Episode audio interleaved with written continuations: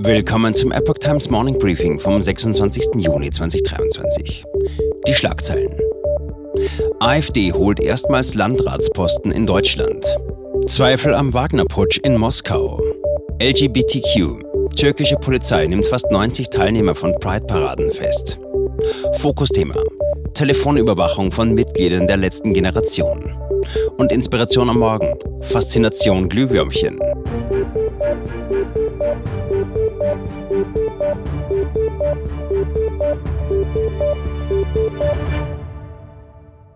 Erster AfD-Landrat in Deutschland gewählt. Robert Zesselmann hat die Landratswahl im thüringischen Kreis Sonneberg gewonnen.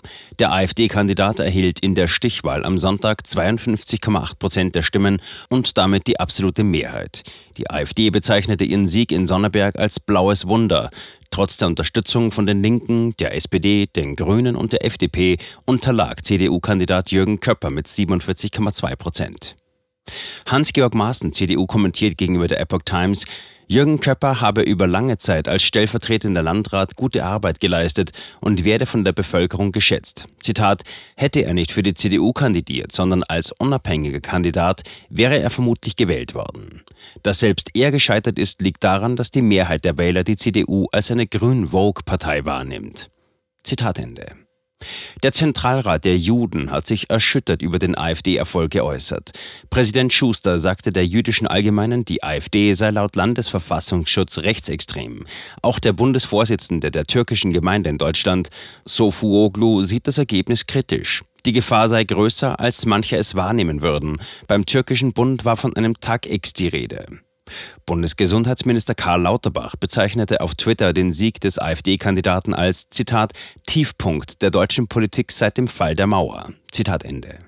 Die Bevölkerung müsse besser mitgenommen werden auf dem Weg zu Klimaschutz und mehr Gerechtigkeit. Litauens Präsident Nauseda drängt auf eine verstärkte Sicherung der NATO-Ostflanke angesichts des fehlgeschlagenen Aufstands der russischen Privatarmee Wagner gegen die Militärführung in Moskau.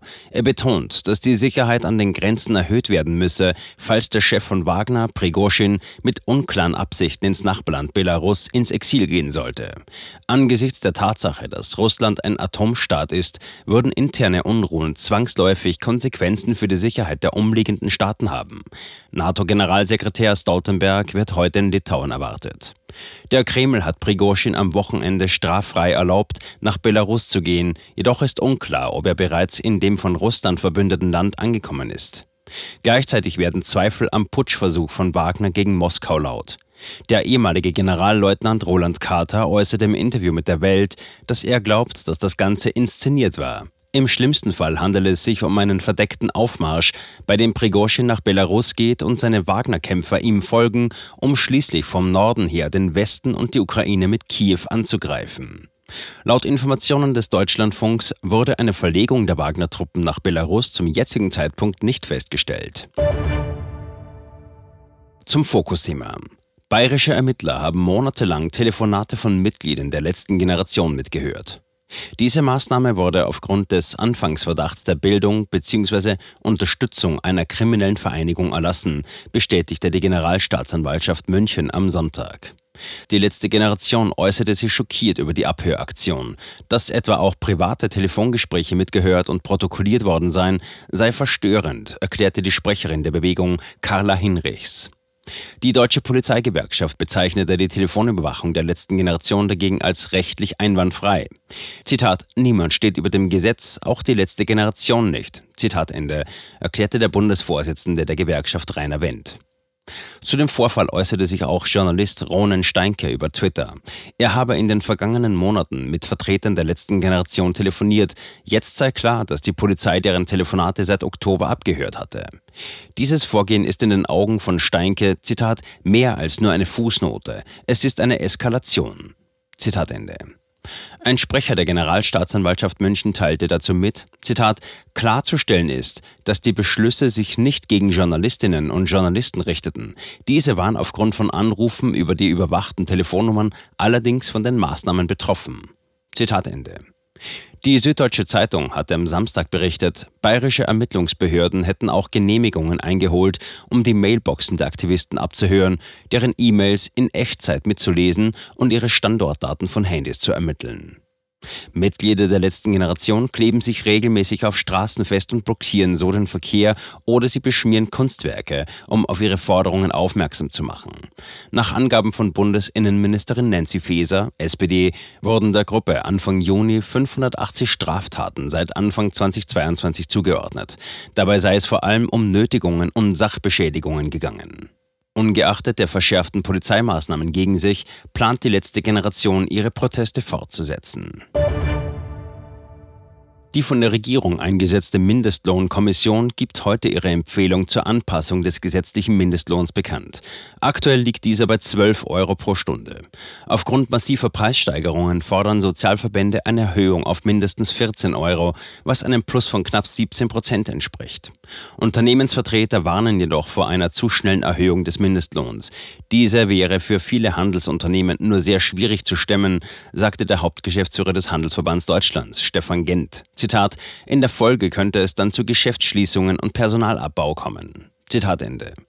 Demgegenüber argumentierte Marcel Fratscher vom Deutschen Institut für Wirtschaftsforschung, dass ein Mindestlohn von 14 Euro die Kaufkraft stärken und die Wirtschaft ankurbeln würde. Seit seiner Einführung in Deutschland im Jahr 2015 wird der Mindestlohn alle zwei Jahre überprüft und angepasst. Die konservative Partei Nea Demokratia unter der Führung des amtierenden Ministerpräsidenten Kyriakos Mitsotakis wird auch in den nächsten vier Jahren die Regierung Griechenlands stellen. Bei der Parlamentswahl errang sie einen klaren Sieg mit 40,6 Prozent der Stimmen, fast das gleiche Ergebnis wie bei der vorherigen Abstimmung im Mai. Die größte Oppositionspartei, die linke Syriza unter Alexis Tsipras, kam auf 17,8 Prozent.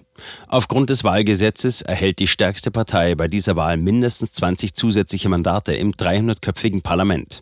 Dadurch können die Konservativen mit einer Mehrheit von etwa 160 Mandaten die zukünftige Regierung bilden. Ministerpräsident Mitsotakis nannte drei seiner wichtigsten Anliegen. Er strebt ein stärkeres Wirtschaftswachstum an, was zu höheren Löhnen führen soll. Darüber hinaus möchte er das marode Gesundheitssystem umstrukturieren und die Modernisierung sowie Digitalisierung des Staates vorantreiben. Istanbul bei der diesjährigen türkischen Pride-Parade wurden laut Veranstaltern mindestens 93 Menschen festgenommen. Die Polizei sperrte bereits vor Beginn der Demonstration weite Teile des Zentrums ab, um die Versammlung zu verhindern. Die Teilnehmer wichen daraufhin auf einen anderen Stadtteil aus. An der Veranstaltung beteiligten sich mehrere hundert Menschen. Der Gouverneur der Provinz Istanbul, David Gül, hatte bereits im Vorfeld angekündigt, Veranstaltungen, die die Familie bedrohen, nicht zulassen zu wollen. Faszination Glühwürmchen. In einigen Kulturen sieht man in ihnen die Seele von Verstorbenen. Andere kennen sie als Sonnenwendkäfer oder Johanniskäfer. Den Leuchteffekt haben die Tierchen einer komplizierten chemischen Reaktion zu verdanken, der Biolumineszenz. Bei diesem Prozess setzt der Käfer unglaubliche Kräfte frei. Nach Auffassung der Wissenschaftler dient das Leuchten schlichtweg zur Partnersuche. Einige Arten sind so spektakulär, dass sie zahlreiche Touristen anziehen. Durch den inzwischen boomenden Leuchtkäfertourismus sind die Glühwürmchen in einigen Ländern gefährdet. Wer damit liebäugelt, seinen Garten glühwürmchenfreundlich zu gestalten, sollte vor allem Geduld mitbringen. Naturbelassene Gärten sind klar von Vorteil. Dichte Hecken, viele Pflanzen und feuchte Ecken mit Totholz bieten den Glühwürmchen alles, was die Tierchen brauchen. Für Beobachter gilt, anschauen, aber nicht einfangen. Eine Standortveränderung kann den Fortpflanzungsprozess der Glühwürmchen belasten. Das war das Epoch Times Morning Briefing mit Alexander Sieber. Die Epoch Times steht für Aufrichtigkeit und Neutralität im Journalismus. Bitte unterstützen Sie unsere Arbeit mit einem Abonnement und empfehlen Sie uns weiter.